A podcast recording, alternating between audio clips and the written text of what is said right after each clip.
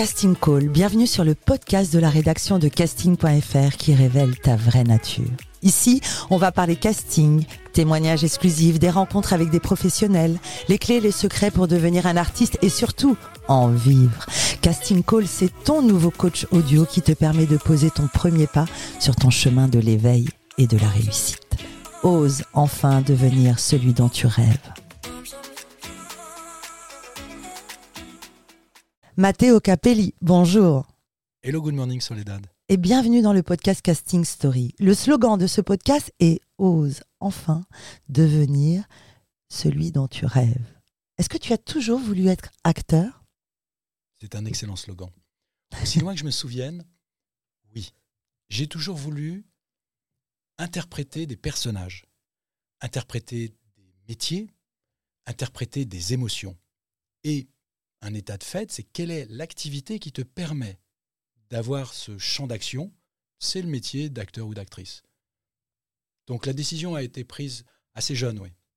Où est-ce que tu as grandi? J'ai grandi en Afrique, sur le continent africain, en Afrique centrale, et il y avait beaucoup d'activités théâtrales là-bas. Très jeune, très vite, je me suis retrouvé sur les planches à interpréter euh, les jeunes dans des Molières, des Fédos, euh, des pièces de théâtre. Et tu viens d'une famille d'artistes? Absolument pas. Pas du tout. Personne n'est artiste. J'ai une maman qui peint, j'ai une maman qui, jouait dans les pièces de théâtre, euh, mais pas du tout euh, une famille. J'ai absolument, je suis pas du tout un enfant de la balle. Mhm. Comment as-tu découvert justement le métier d'acteur, puisque tes parents ne sont pas artistes? Quand on est petit, tu allé au cinéma, tu, étais en Afrique en plus. Comment, comment, as-tu découvert, découvert l'art? Alors, j'étais, j'étais effectivement en Afrique. À cette époque-là, il n'y avait euh, pas de cinoche là-bas, il n'y avait pas de télévision. Donc, j'ai découvert l'art à travers le théâtre. Et c'est surtout, j'ai découvert cette possibilité de se mettre dans la peau d'un autre personnage que celui que j'étais. Mhm. Cette possibilité de balancer une réplique et faire rire un auditoire. Cette possibilité de créer le silence dans une salle de spectacle parce qu'on va écouter les trois phrases que tu as à dire. Ça, c'est un pouvoir magique. Et là, tu avais quel âge? J'avais 10-12 ans. 10-12 ans 10-12 ans. Oui, j'ai eu, ce, j'ai eu ce. Je me souviens très très bien, à cet âge-là, j'ai dit un truc à ma mère. elle me dit, mais t'aimes bien? Je dis, oh, écoute, c'est formidable, parce que je pense pas. Mm-hmm. Et tout d'un coup, je me suis rendu compte de ça. Quand j'étais sur le plateau, quand j'étais sur scène, je ne pensais pas. Surtout à cet âge-là. Est-ce que je suis bien? Est-ce que je suis bien coiffé? Est-ce que, ce que ce que je dis, c'est intéressant ou pas? Non, tout d'un coup, je ne pensais pas. Et c'est une des, c'est une des choses magiques du métier d'acteur, d'actrice. C'est tout d'un coup, on est là. Et on va chercher les émotions. C'est pour ça que parfois un cours de théâtre, ça vaut mieux qu'un psy, je le pense. c'est probable. Et alors, quand est-ce que tu es venu à Paris, en France? Je suis monté en France après, enfin pour passer le bac, parce que là-bas, je faisais pas grand-chose. J'ai passé le bac. J'ai jamais vraiment lâché mon envie d'être comédien, mais j'ai fait une, des études de standard, j'ai eu un BTS. Et euh, après, je me suis dit, OK, c'est le moment. Donc, je suis monté à Paris. OK. Je suis monté à Paris en me disant, ça y est, on va m'attendre, c'est moi, voilà. Ah, assez sûr de toi, donc euh, confiance en soi, ego, là, on était bien. Comme on quand on a 19-20 ans. Euh, voilà, j'étais.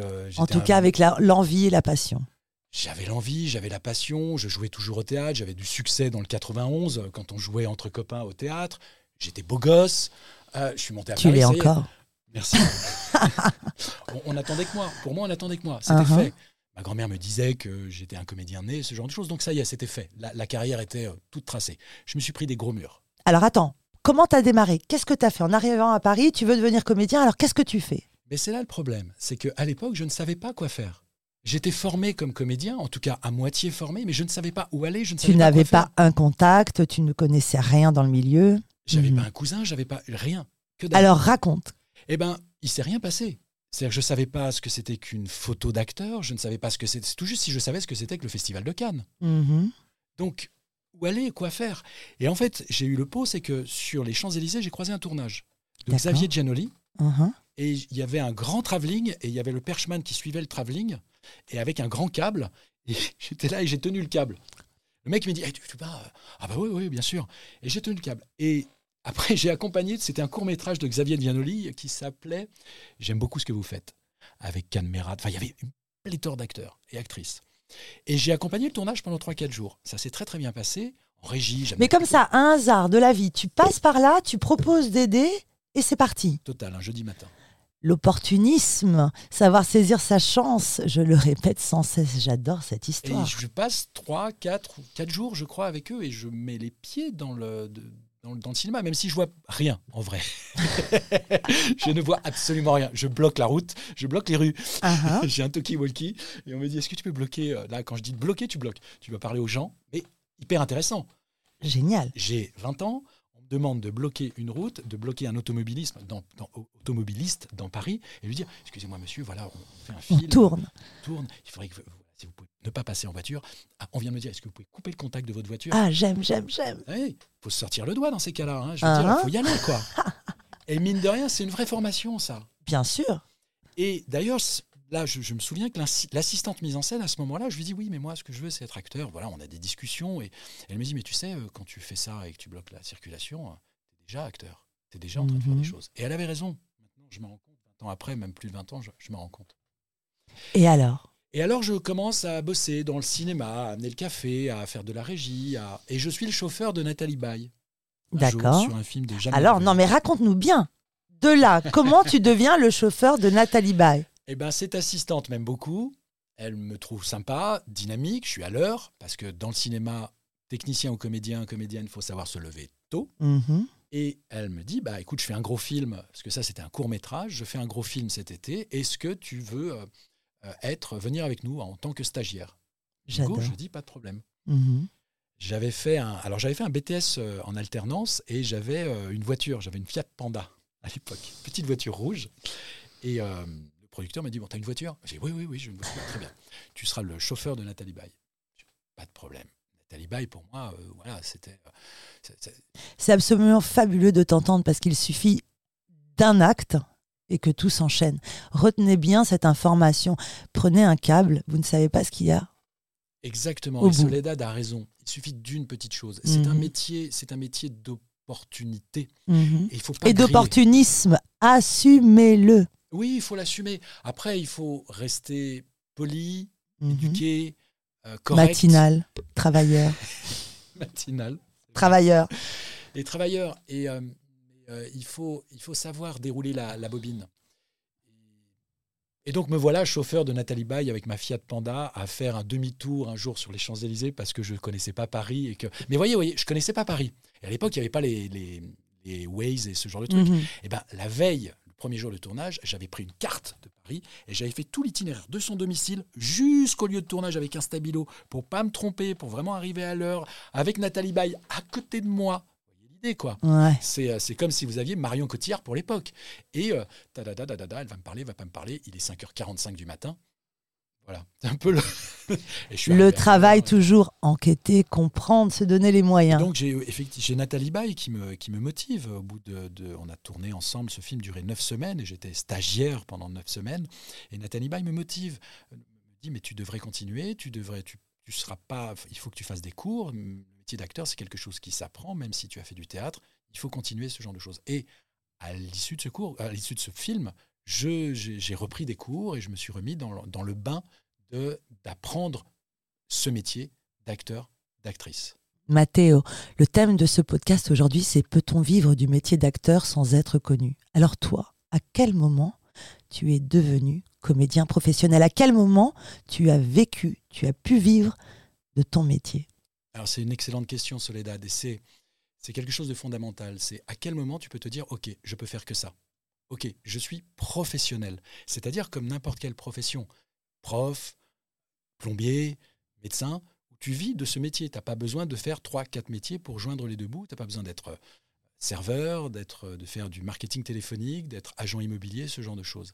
Et moi, il y a eu un projet, donc j'étais là, on est euh, au début des années 2000, et il y a un projet qui fait que je me retrouve dans un court métrage qui va au Festival de Cannes. Et à partir de là, les choses se sont enchaînées. Les choses se sont enchaînées et j'ai commencé à avoir de l'argent qui tombait régulièrement grâce au projet que je faisais. Et qui dit argent qui tombe régulièrement dit que bah, tout d'un coup, tu peux manger grâce à ce, métier. Tu peux remplir ton frigo. Tu vas payer des impôts grâce à ce métier. Moi, je suis très fier quand je remplis une feuille d'impôt, une feuille d'état civil ou ce genre de choses. Métier, activité professionnelle. eh ben je mets comédien. Ça m'intéresse, Mathéo. D'ailleurs, combien gagne un comédien? On peut parler argent un peu? Alors, combien gagne un comédien Oui, bien sûr. Alors là, j'ai vraiment aucun problème avec l'argent. Moi, j'ai plutôt le côté anglo-saxon. C'est parlons de fric, quoi, parce que le fric est important. Les acteurs mangent pas des cailloux. Si vous voulez continuer votre passion, il faut bien en vivre. Il faut vous payer le loyer. Il faut Mhm. pouvoir partir en vacances. Faut voir. Et si vous voulez avoir une, confiance en vous, bah, faut pas taper vos parents, quoi. C'est voilà, vous êtes acteur, vous êtes actrice. Un comédien. Alors en France, on a des minimums syndicaux que je connais plus ou moins à quelques centaines d'euros près. Je sais que minimum syndical pour un acteur ou une actrice au cinéma, c'est 400 ou 420 euros par jour. Hein. À la télé, c'est 280 par jour. Et ensuite, il y a la publicité. La publicité, on peut être entre 300 et 1200 euros par jour. La publicité, en plus de ça, vous avez des droits d'image. Ça, je- on pourrait le développer ici, mais c'est c'est quelque chose d'assez euh, intéressant et important à comprendre. Donc, un comédien, une comédienne, sans être une star, peut vivre de ce métier. Mais véritablement, on a toujours l'idée de, euh, voilà, quand, quand euh, vous dites à quelqu'un, voilà, je suis, je suis comédien, je suis comédienne, il va te regarder avec un, parfois avec un drôle d'air, on dit, mais je te connais pas, je t'ai jamais vu, euh, je t'ai pas vu au Festival de Cannes ou à César Mm. ou ce genre de choses. Oui, mais on a euh, 20, 30 têtes connues en France, mais il y a euh, 15 000 comédiens, comédiennes qui vivent de ce métier, qui en vivent réellement, qui sont capables de vivre de ce métier. Donc c'est possible. Et c'est d'autant plus possible qu'il y a de plus en plus de projets. Avec les plateformes, l'Internet, il y a énormément, énormément de rôles à pourvoir. Il y a des castings, il y a plus de castings qu'avant. Tu es donc un comédien connu qui vit de son métier et tu as ce petit truc en toi inévitable, c'est l'empathie et la générosité. Et c'est comme ça, très naturellement, que tu as créé Profession Acteur. J'adore ce que c'est, ce que, ce que tu as fait. Raconte, qu'est-ce que c'est que Profession Acteur? Alors déjà, je te reprends, je ne suis pas un comédien connu. Je suis ce qu'appelle mon agent une tête connue. Uh-huh. C'est-à-dire que j'ai une anecdote sur une interview de, de Jean Dujardin qui disait Moi, la France est un village. Où que j'aille, on me reconnaît et on me tombe dessus. Moi, j'étais dans, au Leroy Merlin l'autre jour et il y a une dame dans la queue qui s'est retournée et qui m'a dit Mais je vous connais, vous? J'étais passé à la télé la veille. Voilà, donc je dis mon, village à moi, c'est les- le Leroy Merlin. Voilà, donc je suis pas. Mais par contre, je vis de ce métier. Je fais pas autre chose. Et c'est ça qui est important. Et comme tu le dis, j'ai créé quelque chose parce que je me suis rendu compte que beaucoup d'acteurs, d'actrices qui avaient fait des cours ne connaissaient pas les tenants et les aboutissants, les trucs et les astuces, l'ambiance de comment faire pour vivre de ce métier. C'est quelque Et chose qui, surtout, manqué. Surtout les questions récurrentes. Comment je fais pour me lancer? Est-ce qu'il faut avoir un agent? Est-ce que je dois avoir un vidéobook? Comment faire pour euh, décrocher des castings et rencontrer les directeurs de casting? Ça revient, ça revient. Quelle formation suivre? Et tu as eu cette idée. Effectivement, j'ai eu cette idée que j'ai testée d'abord en masterclass un peu au début. Après, on m'a fait des ponts d'or pour aller dans des pour donner des cours dans des écoles. Mais, mais j'ai pas le temps moi de faire ça parce que je Mhm. bosse, je tourne, je suis en tournage, je suis Mhm. euh, sur des sur des téléfilms, des séries, des donc j'ai pas le temps d'être prof dans une école. Et on pourra en revenir en parler justement de ça. Et donc j'ai créé ce blog qui s'appelle professionacteur.com. Il y a aussi une chaîne YouTube Profession Acteur. Il y a ma, ma page Insta où je partage des tips et surtout, c'est, je parlais du cousin dans le milieu tout à l'heure ou du grand frère dans le milieu, et c'est ça. Je prends par la main les gens et je leur montre pas à pas, point par point, comment faire pour vivre de ce métier. Alors, je ne suis pas producteur, je ne vais pas leur faire signer des contrats ou ce genre de choses. Non, je leur dis, moi, comment j'ai fait, ce que je peux, que observer. Si ça marche pour moi, il n'y a aucune raison que ça ne marche pas pour vous. Je n'ai pas plus de talent, je ne suis pas plus intelligent, je ne me lève pas plus tôt, ou quoique. Mais c'est et il y a un savoir-faire. Qu'est-ce qu'un bon casting? Comment choisir un court métrage Qu'est-ce qu'une bonne photo? Comment faire ta self-tape? Les étapes à suivre. Il y a des étapes à suivre. Totalement. Savoir par où commencer. Savoir par où commencer, comment commencer. Il faut faire attention de ne pas se griller parce que c'est un métier où on peut vite se griller, où on peut vite se dire oui, non, mais ça, c'est pas quelqu'un de sérieux et j'en veux pas. C'est un métier où très vite, et surtout, l'idée, c'est de, ne pas se démotiver, de se démoraliser. Moi, c'est ce que je dis aux gens qui suivent Profession Acteur, c'est surtout, l'idée, c'est voilà, vous avez cette passion, on va faire en sorte que cette passion ne s'éteigne pas et que très vite vous ayez des résultats parce que c'est un métier dur, c'est un métier très ingrat. Et si jamais vous n'avez pas ça en place, vos outils en place, vous allez très vite vous dire ouais de toute façon euh, c'est pour euh, les fils de, faut coucher pour réussir, faut être ci, faut être ça, alors que non, Alors que non. alors que non. Alors que non. On parle casting, Donne-moi une anecdote de meilleur casting ou le plus beau souvenir. Ton casting le réussi, un truc. Casting réussi, plus beau souvenir avec Vin Wenders. Vin Wenders, grand réalisateur qui, avait fait, qui a fait Paris, Texas, entre autres, Palme d'Or au Festival de Cannes. Et il cherche un comédien. Alors au départ, c'était un comédien connu, c'était Vincent Gallo, pour Uh-huh. faire un père dans, un, dans, de dans une de ses fictions. Et Vincent Gallo, pour une raison que j'ignore, refuse le rôle ou n'est pas libre. Et donc il fait un casting en 2-2. En 24 heures, ils doivent trouver quelqu'un. Et je suis convoqué. Et euh, sur le, dans la salle de casting, il y a Wim Wenders qui est là, bien évidemment, parce que c'est assez chaud. Faut, on tourne le lendemain. Et c'est un mercredi. Je suis avec ma petite fille. Et euh, je l'amène avec moi au casting, parce que pas de nounou. Ben voilà. Poum, la petite fille à côté de, directeur de casting.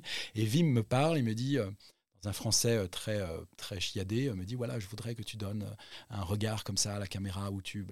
Et, euh, et moi, j'ai ma petite fille et je triche, je regarde ma fille dans les yeux et je donne cette émotion et je balance mon texte. Et là, il fait waouh, formidable, nous avons notre père Bim bam boum. Et ça a été réglé. Ça, c'est un très beau souvenir. Et alors un mauvais souvenir, ce casting raté qui aurait pu te faire vaciller et perdre cette confiance et cette dé- détermination. Oui, un casting que. Justement, c'est ça. Un casting raté, ça peut être un casting raté. J'en rate plein des castings. Vous en raterez plein des castings. Et d'ailleurs, Mais- c'est bien de rater des castings. Au moins, vous avez rencontré la directrice de casting et vous êtes dans ses fichiers. Donc, aucun casting n'est finalement raté. À partir du moment où vous rencontrez un directeur de casting, c'est déjà un pas en avant. Même si le casting, c'est pas pour vous maintenant, peut-être plus tard. Tu as raison. Après, casting raté, si vous l'avez raté parce que vous n'êtes pas le personnage, si vous l'avez raté parce que vous n'êtes pas à l'heure, vous êtes habillé comme un sac et vous ne connaissez pas votre texte, ça c'est encore autre chose. Mais ça, on n'en parle pas ici. Parce qu'on Mhm. s'adresse à des gens qui veulent être professionnels. Et plus, beau, plus mauvais souvenir, c'était avec une directrice de casting. Il y a quelques années, elle cherchait quelqu'un pour donner la réplique à Jamel Debbouze et elle cherchait quelqu'un avec un qui riait de façon particulière Uh-huh. dans cette prise à ce que disait Debbouze. Et, et donc elle me dit alors me fais le rire? Alors je fais le rire une fois. Non, ça va pas, ça va pas. Il faudrait plus de blablabla. Donc je ris une deuxième fois avec une autre émotion. Non, ça va pas. Non, ça va. On essaie comme ça pendant 5-6 minutes. On fait deux trois prises. Et puis au bout d'un moment, elle me regarde, elle me dit je reviens, je reviens. Elle s'en va. Et moi j'attends un quart d'heure, une demi-heure, trois quarts d'heure. elle revient pas. Elle revient pas. Et à un moment donné, je comprends qu'elle ne reviendra pas. Ah, qu'elle se dit trop mauvais, j'arriverai pas à l'amener où je veux. Qu'est-ce que c'est que ce comédien qu'on m'a refilé? Ok, c'est ce qu'elle pense, mais moi je suis là et, et donc je finis par m'en aller. Et Et alors, comment, à ce moment-là, est-ce que ça a été un moment où tu aurais pu décider d'arrêter? Est-ce que ta confiance en toi, elle a été touchée, abîmée? Bien évidemment, c'est-à-dire qu'à ce moment-là, vous dites que vous êtes une merde, Hmm. que ce métier n'est pas fait pour vous, que que que, que voilà, qu'on va se moquer de vous, que enfin c'est c'est justement c'est justement là où il faut savoir donner un coup de talon, être le plus fort et, et tout de suite se trouver quelque chose à faire en rapport avec le métier et continuer, continuer, continuer. Et c'est comme ça que tu as eu l'idée de créer profession acteur. Et tu vas même plus loin, tu accompagnes un peu parfois quand tu as du temps euh, aux préparations au casting, travailler les textes, mais tout ça on le mettra en ligne. Mathéo, merci, tu sais que moi je suis fan. Moi aussi, je suis fan. Je Matteo suis fan depuis Capelli. très longtemps de, de casting.fr. Et euh, c'est quand même. euh, on en a déjà parlé, mais casting.fr, ça a été les, les premiers à, à ouvrir ce métier. Ce qui est important, c'est qu'on a toujours l'impression que ce métier est fermé, Mhm. inaccessible. Euh, c'est presque quelque chose qu'on voudrait avoir, mais on ne sait pas trop comment l'avoir et ce genre de choses. Et il faut quand même reconnaître que casting.fr, ça a été les, les premiers à dire OK, ce casting, ce, ce métier, on va te donner des traits d'union pour y rentrer. C'est exactement ça. Et avec toi. Merci Matteo Capelli. À très bientôt. À très bientôt.